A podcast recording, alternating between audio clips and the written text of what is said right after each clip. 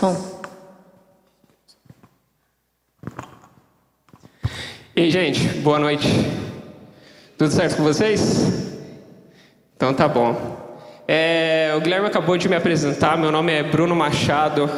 Eu já faço parte dessa igreja há cinco anos. Fez cinco anos no dia 23 de agosto. Eu achei uma carta dentro da minha Bíblia no dia que eu me converti. E ela estava com essa data. Então fazem cinco anos e pouco aí que eu estou caminhando com, com o pessoal aqui da Igreja Evangélica Missionária. E eu estou muito contente de estar aqui hoje. Eu espero que Deus venha falar ao coração de vocês como falou ao meu, quando eu estava preparando esse estudo. Porque é, nós estamos na nossa terceira lição sobre o cristão ateu. E é meio diferente falar, né? Como é que pode ser um cristão ateu? E essas mensagens que a gente tem visto nesses dias, que dessas ministrações do cristão ateu, são mensagens que conflitam a gente bastante faz a gente pensar é, o que eu tenho feito e o que eu vou fazer daqui para frente. E não diferente da de hoje.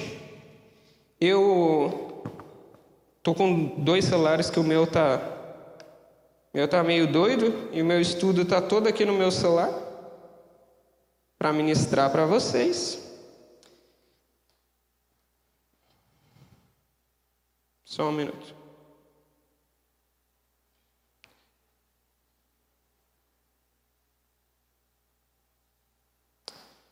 Vamos lá. É, como eu tinha falado, hoje é a nossa terceira lição. Quem ministrou antes de mim na primeira lição foi a Esther. É, na semana passada, quem ministrou foi a Sara. E você sabia de uma coisa? Você sabia que, segundo um neuropsiquiatra, sabia que as mulheres têm a necessidade de falar 12 mil palavras por dia? Meu Deus do céu. Enquanto o homem fala 5 mil palavras por dia. Vocês sabiam disso? Para que, que eu estou falando isso? Com certeza a ministração delas foram, foi muito mais rica que a minha vai ser. Mas uma coisa eu garanto para vocês: se vocês prestarem atenção no que vai ser dito, a vida de vocês pode sair completamente mudada. Porque nós cremos na palavra e nós cremos na mudança. Vamos lá. Um, a nossa mensagem de hoje ela tem o seguinte tema. Crer em Deus, cristão ateu, eu creio em Deus, mas eu não me acho capaz de mudar. Será que é possível crer em Deus e não se achar capaz de mudar? Nós vamos ler um texto, nós vamos nos basear num texto que está lá em João. Eu vou pedir para colocarem aqui em cima, ou então, pode colocar aqui em cima, ou você pode seguir na sua Bíblia. E eu vou ler essa passagem com vocês e a gente vai conversar um pouco com ela hoje, tá? Vamos conversar sobre essa passagem. É João 5, do 1 ao 9.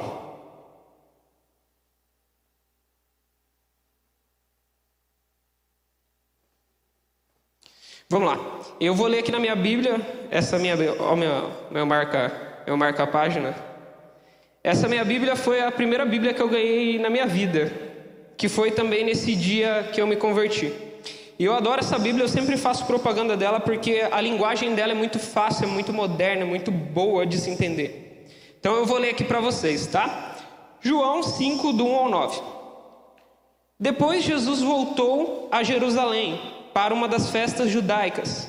E dentro da cidade, perto do portão das ovelhas, estava um tanque, o tanque de Betesda, rodeado por cinco terraços uh, ou alpendres cobertos multidões de doentes, inválidos, cegos, coxos e paralíticos esperavam pelo mover das águas.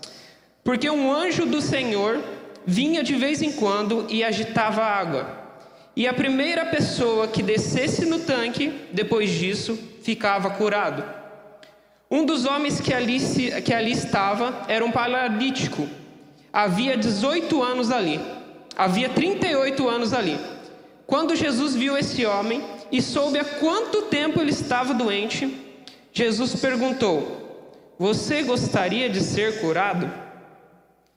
E ele disse: Eu não posso, Senhor, porque eu não tenho ninguém que me ajude a entrar no tanque depois do movimento das águas.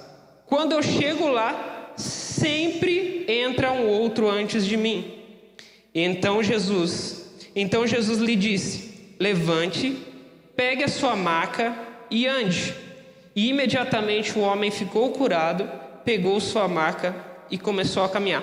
Feche seus olhos que nós vamos orar. Senhor, nós acabamos de ler a tua palavra, Senhor meu Deus. Nós cremos, Senhor meu Deus, que a tua palavra é a verdade, Senhor meu Pai.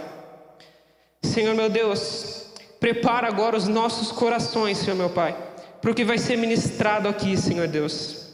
Trata com cada um de nós, Senhor meu Pai. Trata, Senhor meu Deus, com cada um de nós de forma individual, Senhor meu Pai. Ensina, Senhor meu Deus, o que o Senhor deseja nos ensinar essa noite a cada um. Senhor, eu te peço, abençoe as nossas vidas, Senhor meu Deus. Senhor meu Deus, nós te louvamos, te engrandecemos e nós cremos na tua palavra, Senhor meu Pai. É a minha oração em o nome santo de Jesus. Legal. É, agora a gente vai pensar um pouco. A gente acabou de ver que é, Jesus se encontrou com aquele paralítico, resumidamente, e ele, Jesus curou aquele paralítico, certo?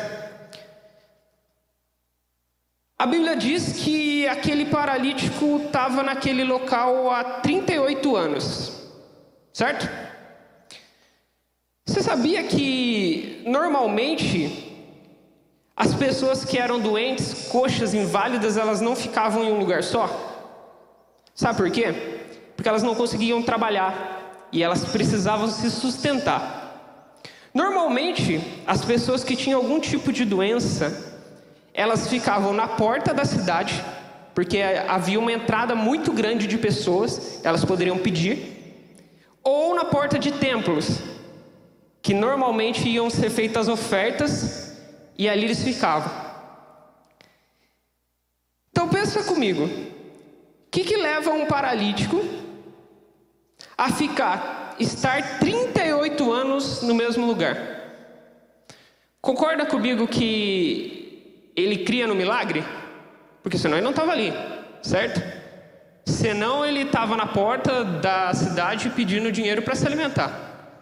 Então, uma coisa é certa: se aquele paralítico estava ali, ele cria no milagre. Porque ele estava ali há 38 anos. Mas mesmo crendo que o milagre poderia acontecer, aquele paralítico não se achava capaz. Ele não se achava capaz de ser curado. E quantas vezes eu, você, nós somos como o paralítico? Nós cremos em Deus, eu creio num Deus poderoso, Criador do céu e da terra, dono do ouro e da prata, aquele que rege a minha vida, mas eu não acredito que eu posso mudar. Eu não acredito que isso que eu fazia antes, que eu fazia que é errado, eu acredito que eu não consigo largar isso. Eu não consigo parar com isso. Nós somos como esse paralítico. Nós cremos em Deus, mas nós não acreditamos que nós podemos mudar. E hoje eu queria que você pensasse um pouquinho. Às vezes não é uma doença que você tem, mas às vezes há algo que você queira mudar, mas você nunca consegue mudar, mesmo crendo em Deus. Já parou para pensar nisso? Como que você crê num Deus que tudo pode, mas você não consegue mudar? Olha que coisa doida. E hoje a gente vai ver três pontos sobre esse nosso ponto: crer em Deus, mas não se achar capaz de mudar. O primeiro ponto que nós vamos conversar hoje, eu intitulei ele da seguinte forma: eu dei, eu, a gente está fazendo a ministração segundo é, o estudo que foi passado na célula há bastante tempo atrás, eu não me recordo da data, 2016 foi passado esse estudo. E a gente está passando esse estudo aqui. E a gente, a gente crê que é, existe instrução para a gente passar, e a gente crê também que no momento que você está estudando, o Espírito te dá o discernimento daquilo que você está estudando para passar para outros. E aí eu fiz algumas, algumas pequenas modificações que eu creio que o Espírito tocou no meu coração. Por quê? Porque primeiro ela veio para mim. Eu falei, cara, olha eu aqui, ó, igual esse paralítico. Então vamos lá sem mais delongas. O primeiro ponto está intitulado com Quem eu penso que eu sou. Henrique, quem você pensa que você é? Porque cada um de nós tem um pensamento sobre nós, não tem, Mari? Cada um de nós tem um pensamento. Normalmente, eu vou falar um negócio. Seja, eu nunca fui, mas eu já vi em desenho, eu já vi em filmes. Vocês já viram aquele negócio que tem no parque? que você, a casa de espelhos, que você entra lá e você dá de frente com o primeiro espelho e você está baixinho. Aí você vai no segundo espelho, você está alto. Você vai no outro espelho, você está grande. No outro você está magrinho. Só que aquilo são imagens distorcidas de você. Não é quem você é realmente. E você sabia que a gente tem pensamentos distorcidos de nós mesmos? Se você não sabia, pare, pense e se autoanalise. Normalmente nós temos duas formas de pensar sobre nós mesmos. Olha, olha só isso. A primeira delas, nós achamos que somos tão bons que não precisamos mudar. Você já teve com uma pessoa que, você vai conversar com ela assim. Você vai falar assim, Suelen, vamos conversar sobre política. A pessoa sabe de tudo de política. Aí você vai e fala assim, vamos conversar sobre música. A pessoa sabe tudo de música. A mesma pessoa. Pensa comigo. Aí você vai conversar sobre esporte, a pessoa sabe de tudo também. Você, você conhece alguém assim? Ou talvez você seja assim? Uma pessoa que sabe sempre de tudo? É complicado. Muito complicado. E às vezes nós temos esse pensamento de nós mesmos. Às vezes nós estamos errados, mas nos achamos certos. Isso acontece muito, muito com casal. Olha, isso acontece muito. Eu sou recém-casado, como vocês sabem, e como isso acontece? Eu digo uma coisa, ela diz outra, e eu acho que eu estou certo e ela acha que ela está certa. E aí fica aquela discussão. Às vezes a gente precisa falar com o terceiro para poder enxergar que talvez eu esteja errado. E vem cá, pensar que você está sempre certo, mesmo quando você está errado, bloqueia você de mudar. Sabe por quê? Porque você não aceita a opinião do outro, você não aceita o que o outro te diz. Por quê? Porque você está sempre certo. Ei, para que, que eu vou mudar? Eu estou certo. Sou eu que certo. Ei, você é assim? Pensa aí. Se você é assim, Hoje a gente vai pensar bastante. Talvez a mudança queira acontecer, mas você não deixa porque você se acha o certão. Cara, eu tô sempre certo.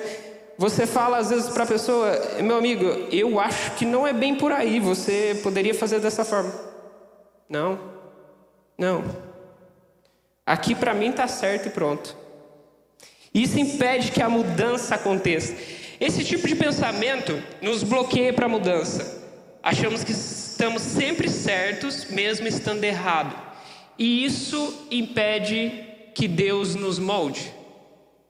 Legal? Primeiro pensamento que nós temos normalmente de nós mesmos. Nós achamos que estamos sempre certos. Agora vamos para o segundo pensamento que normalmente nós temos de nós mesmos. Olha esse. Esse acontece 100% das pessoas. Eu me acho tão ruim e tão imerecedor que eu não devo mudar porque eu não mereço. Eu sou tão vacilão, eu sou tão chato, eu sou tão. piso tanto na bola que eu não mereço que a mudança aconteça na minha vida. Olhe para você ver como isso é forte. Pensamos que somos tão ruins e não merecemos mudar. Isso acontece muito. Isso acontece com a gente quase todos os dias. Sabe por quê? Porque mesmo você vindo na igreja, você continua sendo pecador. Para para pensar nisso. E aí, quando você comete um pecado e, o Espírito testifica, você fala para você, cara, você pisou na bola. Aí você fala assim, cara, como é que eu vou no impacto agora sendo que eu sou vacilão? Como é que eu vou adorar Deus sendo que eu acabei de vacilar? E aí, o que que faz? Eu acabei de vacilar e eu, eu, eu vou na igreja? Eu vou lá cultuar Deus se eu acabei de deixar Deus triste com o meu pecado? E essa situação, ela bloqueia a gente também. Ela bloqueia você de mudar, por quê? Porque você acha que você não merece. Deixa eu contar uma coisinha para vocês, não sei se vocês sabem. Jesus Cristo morreu na cruz, você querendo ou não, você merecendo ou não. Ele já pagou o preço pelo seu pecado, você querendo ou você não querendo. Sabia disso? Você se achando merecedor ou não merecedor já foi pago. Ei, já está pago. Você pode se achar vacilão, você pode falar: caramba, eu entristeci Deus, então eu não vou na igreja, não quero mais ir na igreja. Mas ei, isso aí já foi pago. Se você não sabe, Jesus já pagou na cruz. Então para de achar que o seu vacilo, com o seu vacilo, você não deve fazer as coisas porque você não merece. Eu vou falar uma coisa minha pessoal. Eu tomei isso para minha vida e eu tenho levado desde o dia que eu me converti. Independente do meu pecado, independente do que eu fizer, eu não posso me afastar de Deus, porque o preço já foi pago. Independente do que eu fizer, eu não posso ficar longe de Deus, porque se eu fico longe, eu abro mais brecha, e aí eu erro muito mais.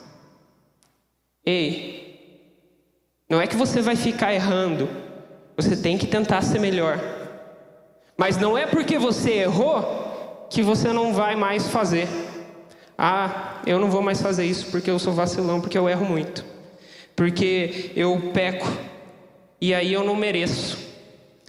Segunda coisa, a gente se acha imerecedor. E aí a mudança não acontece. Então vamos, vamos pensar aqui comigo o nosso, nosso primeiro ponto. Nós temos duas visões normalmente de nós mesmos. Uma, eu estou sempre certo, eu estou sempre certo, e eu não preciso mudar porque eu estou certo. E, cara, eu sou tão vacilão que eu não mereço a mudança. Então para para pensar isso comigo. São dois, dois polos diferentes. Que te leva a não mudar. Eu creio em Deus, mas eu sou bonzão e eu não mudo. Ou eu creio em Deus, eu sou tão vacilão que eu não mudo. Ei, isso impede você de mudar. Assim estava, deixa eu voltar aqui. Assim estava aquele paralítico, acomodado, sozinho e se achando incapaz. Ele estava se achando incapaz. Falava, cara, eu não, talvez eu não mereça isso. Talvez eu não mereça. Isso não, não, não vai acontecer comigo porque eu não mereço. O milagre não vai acontecer porque eu não mereço. Talvez aquele paralítico estava nessa situação. Tá todo mundo comigo? Tá todo mundo entendendo? Todo mundo entendeu? Legal. Então a gente. A mudança não acontece porque ou eu Porque, resumidamente, eu bloqueio que essa mudança aconteça. Certo? Segundo ponto. Olha esse segundo ponto. Quais desculpas eu dou que impede que a mudança aconteça? Meu irmão, eu sou o rei nisso.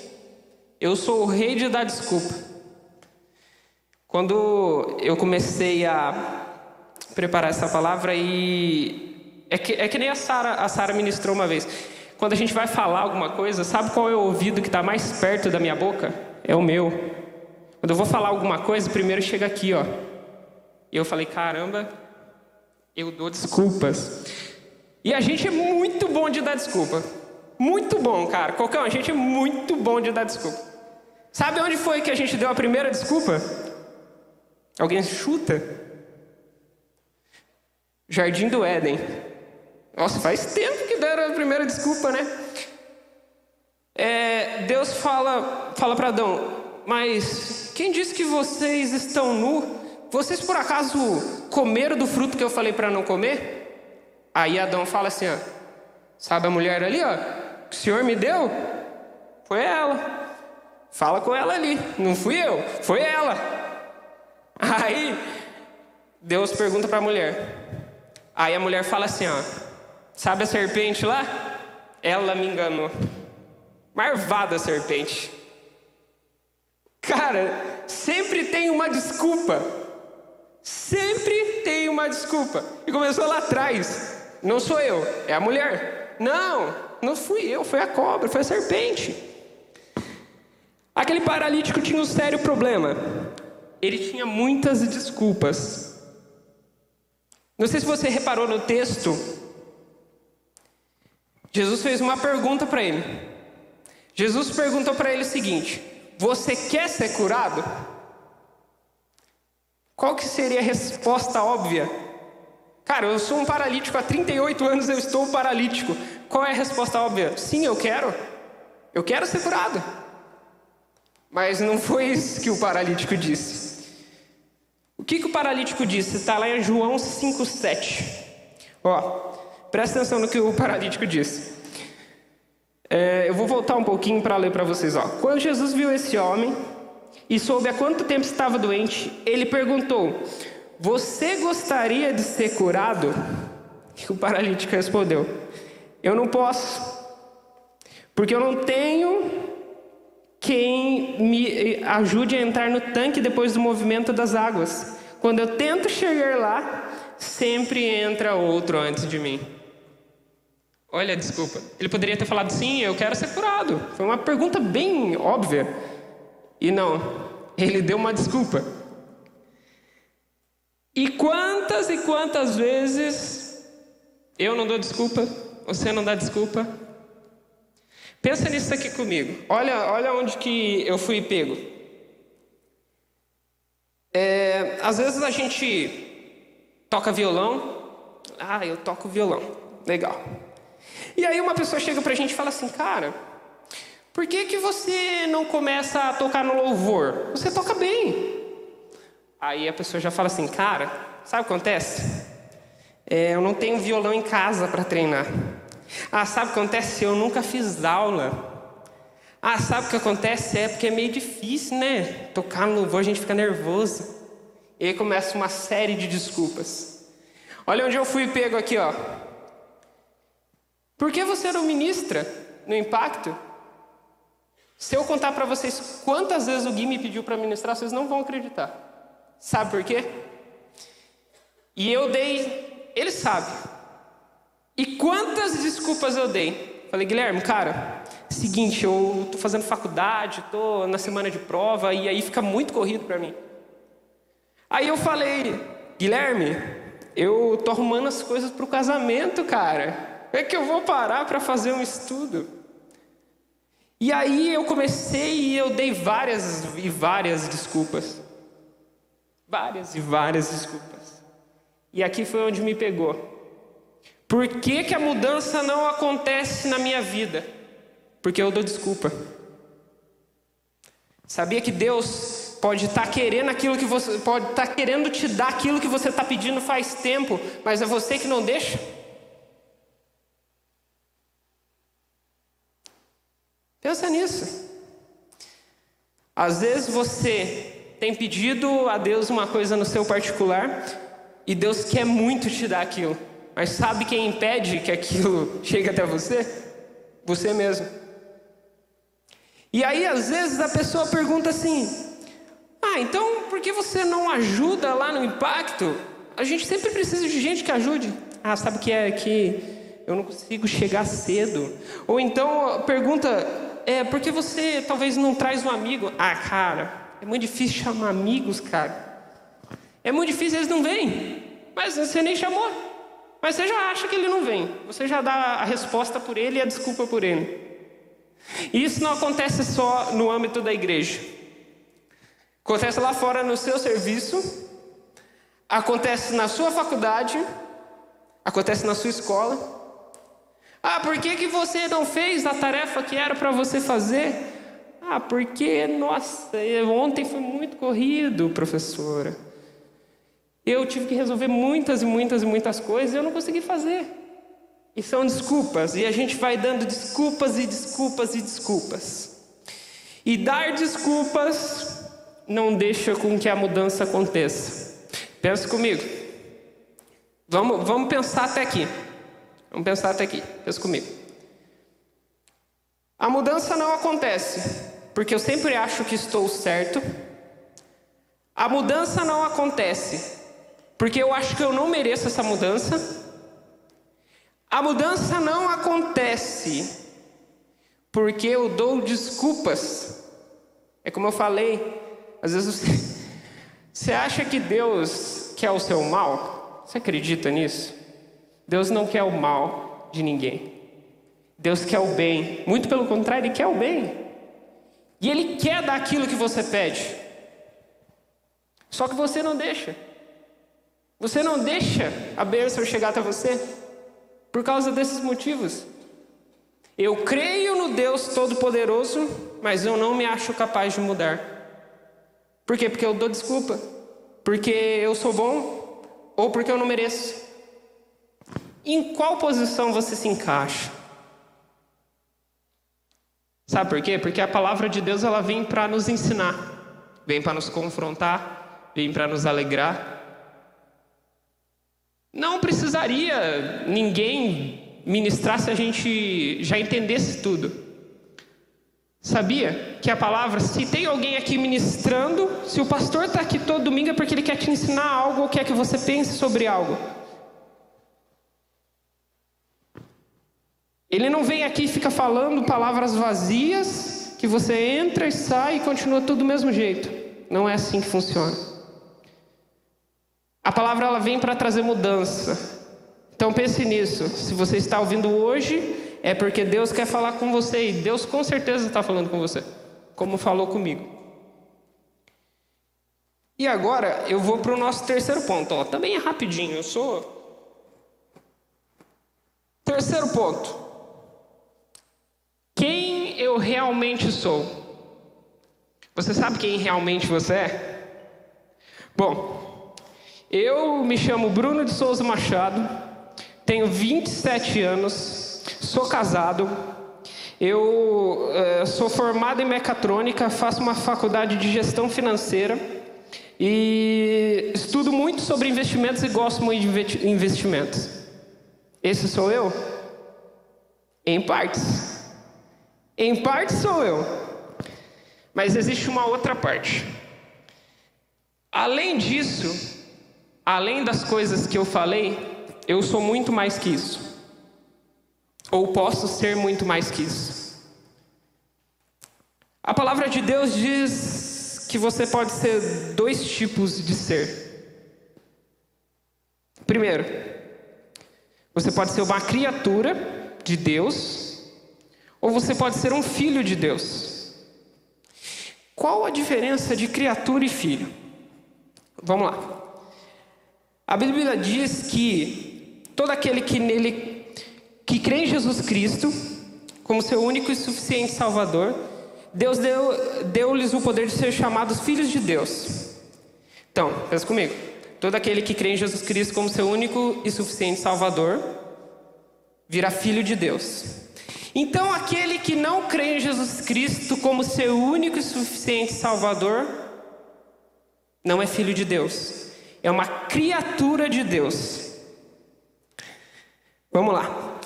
Bruno, da onde você tirou isso? Está lá em João 1,12. Vou ler aqui para os senhores e para as senhoritas. João 1,12. É, vamos lá, deixa eu me achar aqui. Está na Bíblia, tá? Mas todos, ver se é isso mesmo. Mas todos que o receberam e os que creram nele, ele deu o direito de se tornarem filhos de Deus. Ei, se você crê em Jesus Cristo como seu único suficiente Salvador, há uma mudança. Você sai de uma criatura e você se torna um filho. E quando você é filho de Deus, tudo tem que, tem que mudar na sua vida. Quando você era uma criatura, você era de uma forma. Agora que você é filho, você deve ser completamente diferente. Toda aquela imagem que você via lá no espelho, que ou é grande, ou é baixo, ou é magro, ou é grande. Tudo isso são imagens distorcidas. Você precisa tirar toda essa imagem distorcida e ver o seu reflexo verdadeiro. Todas aquelas desculpas que eu dou, elas precisam ir embora quando eu me torno filho de Deus. Isso é uma caminhada, isso é uma jornada. Isso é um passo a passo. Não vai acontecer do dia para a noite, mas a mudança precisa acontecer constantemente. E nunca esqueça disso. Eu estava conversando ali atrás com a Esther agora há pouco, e a gente estava falando que se a gente ficar longe de Deus por algum tempo, a gente já começa a se tornar diferente. Se eu deixo de vir em um culto uma semana, tranquilo. Daqui a pouco eu falto em dois, daqui a pouco eu falto em quatro. Daqui a pouco eu já não sinto mais vontade de ir. E daqui a pouco eu não estou indo mais. Ei, quando você é filho de Deus, a mudança tem que acontecer para melhor constantemente na sua vida, enquanto você estiver nessa terra. Leva isso para você. Agora eu vou contar uma coisinha aqui para vocês que talvez vocês não saibam. Você sabia que quando você sai de criatura e se torna filho de Deus, tudo muda na sua vida? Sabe por que tudo muda? Porque a Bíblia ela diz assim, ó, que quando você se torna filho de Deus, você tem direito à vida eterna. Quando eu me torno filho de Deus, eu deixo de ser criatura e me torno filho de Deus, eu tenho direito à vida eterna. Goste você ou não, todos vão partir. Ei, vou, desculpa te falar, você vai partir um dia dessa terra aqui. Talvez você nunca pensou nisso. Talvez eu nunca tenha pensado nisso. A gente não para para pensar nessas coisas. Mas um dia a gente vai. E aquele que é filho de Deus, ele tem direito à vida eterna. Sabe o que mais ele tem? Ele tem o Espírito Santo.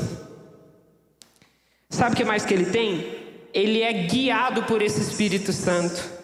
Sabe o que mais? Ele tem paz na sua alma, ele tem alegria, ele tem segurança, ele faz parte da raça eleita de Deus. Olha o quanto de mudança acontece quando você se torna filho de Deus. Isso não acabou. Só um minuto.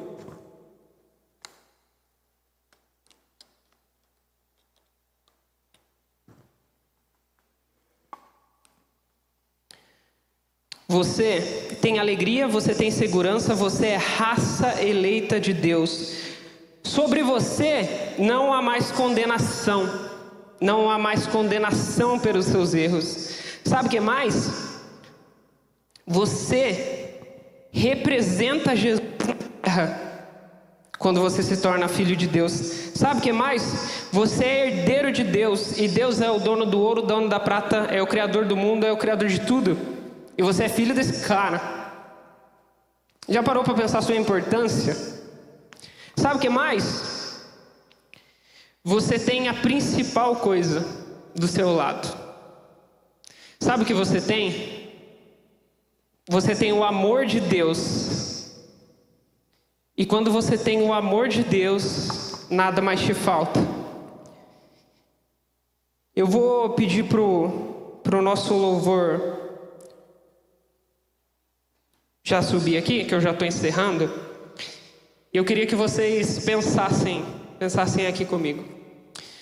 É, então, a partir do momento que Jesus, Jesus entra na sua vida, a partir do momento que você crê nele como seu único e suficiente Salvador, tudo muda. Não diferente daquele paralítico. Ele estava lá 38 anos. E sabe o que, que fez com que a mudança acontecesse nele? Foi Jesus. E quando Jesus entra, a mudança acontece, Cocão. Quando Jesus chega, a mudança acontece, Guilherme.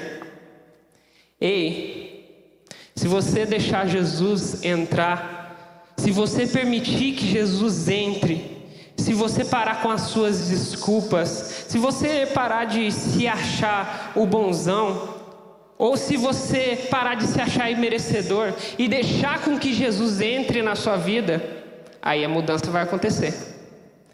E a mudança ela vai acontecer. Jesus ele se interessa por você. Como ele se interessou por aquele paralítico. Ele foi até aquele paralítico. E Jesus, ele se interessa por você. Jesus também sabe da sua necessidade. Ele sabe o que você precisa.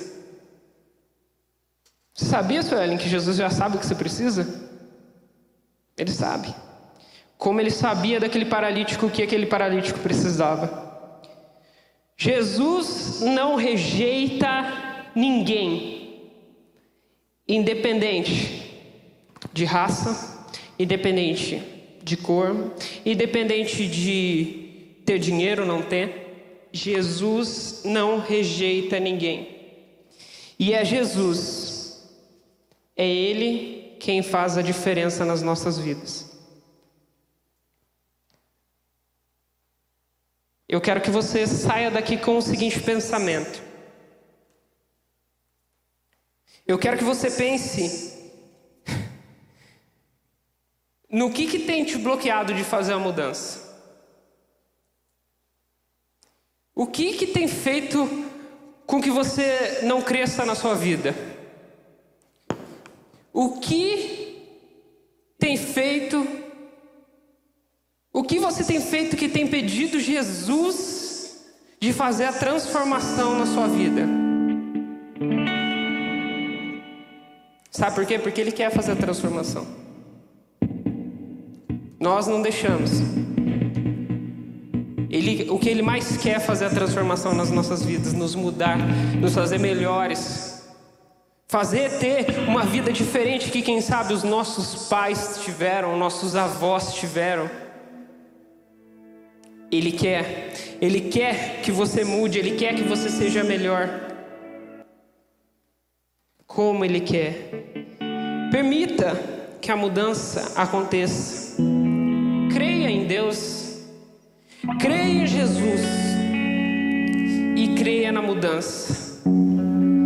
E deixe Deus transformar e mudar a sua vida. Eu vou orar com vocês. Eu gostaria que vocês se colocassem de pé.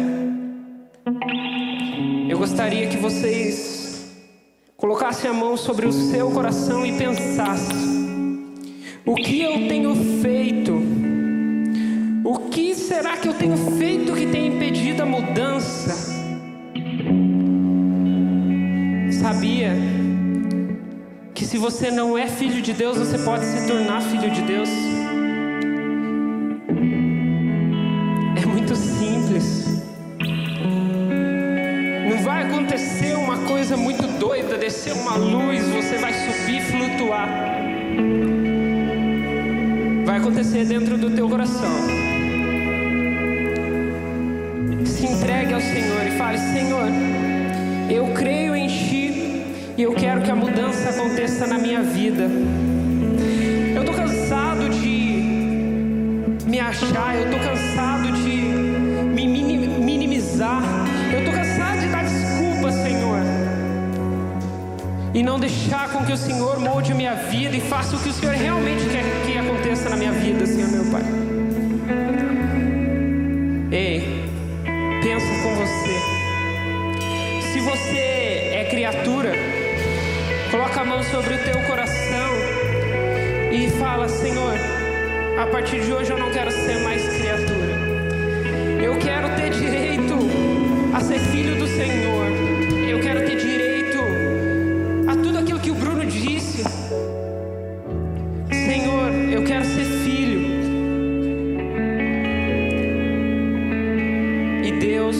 vai te aceitar, porque Deus não rejeita ninguém. E a partir desse momento você vai se tornar um filho de Deus. Ei, quando você é filho de Deus, você tem o amor do Pai. E quando você tem o amor do Pai, você tem tudo. Sabe aquela coisa que desculpa? Acaba. Precisa acabar. Ei, se você está dando desculpa e você já é filho de Deus, para. Para com isso. Para com isso. Você precisa mudar, você precisa Deus deixar fazer o melhor na sua vida. Você quer, mas você não consegue. Para, é você que não está deixando. E eu vou orar junto com você. E eu peço que você pense naquilo que tem te bloqueado de mudar. Aquilo que tem impedido você de mudar, de viver o melhor de Deus para a tua vida. Senhor, nós nos colocamos agora na tua presença. Senhor meu Deus, esse é um momento sério, Senhor meu Pai. Esse não é momento, Senhor meu Deus, de mexer no celular, de olhar para o lado, de fazer nada. Esse é o momento de conversar com o Senhor, meu Pai. E Senhor meu Deus, eu quero ser sincero contigo. Senhor meu Deus, eu talvez tenha dado muitas desculpas, Senhor meu Pai. Me perdoa por isso. Mas a partir de hoje me faz diferente, Senhor. Me faz, Senhor meu Deus, ser um vaso, Senhor meu Deus, nas tuas mãos, Senhor meu Pai. Senhor meu Deus, eu sei que o Senhor quer o melhor para mim, Senhor meu Pai. E às vezes sou eu que não deixo, Senhor meu Deus, essa mudança acontecer. Me perdoa por isso, Senhor meu Deus. Me perdoa por isso, Senhor meu Pai.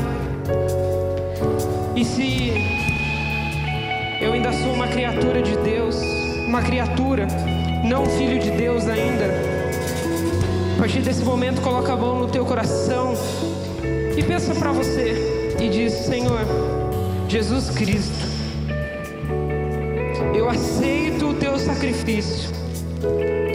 O Senhor morreu naquela cruz para levar o meu pecado. O Senhor morreu naquela cruz para que eu tivesse a vida eterna. Senhor meu Deus, a partir de hoje eu não quero mais ser criatura. A partir de hoje eu quero ser o teu filho, o filho amado. Oh Senhor meu Deus, faz essa transformação nas nossas vidas. Senhor meu Deus, molda, Senhor meu Pai, conforme a tua vontade, Senhor meu Deus. Nos encha, Senhor meu Pai. Nos encha, Senhor meu Deus, com o teu Santo Espírito, Senhor meu Pai. Nos torne, Senhor meu Deus, filhos teus, meu Pai, de verdade em verdade, Senhor meu Pai. Nos faz filhos verdadeiros, filhos maduros, Senhor meu Pai, que chega de dar desculpas, Senhor meu Deus. Nos faz, Senhor meu Deus, nos faz filhos que está constantemente mudando para melhor. Faz isso nas, nas nossas vidas, Senhor meu Deus. Faz isso na minha vida, Senhor Deus. É a minha oração. Agradecido, Senhor meu Deus, por tudo que o Senhor tem feito até aqui. Obrigado, Senhor. Obrigado, Senhor. Obrigado, Jesus Cristo.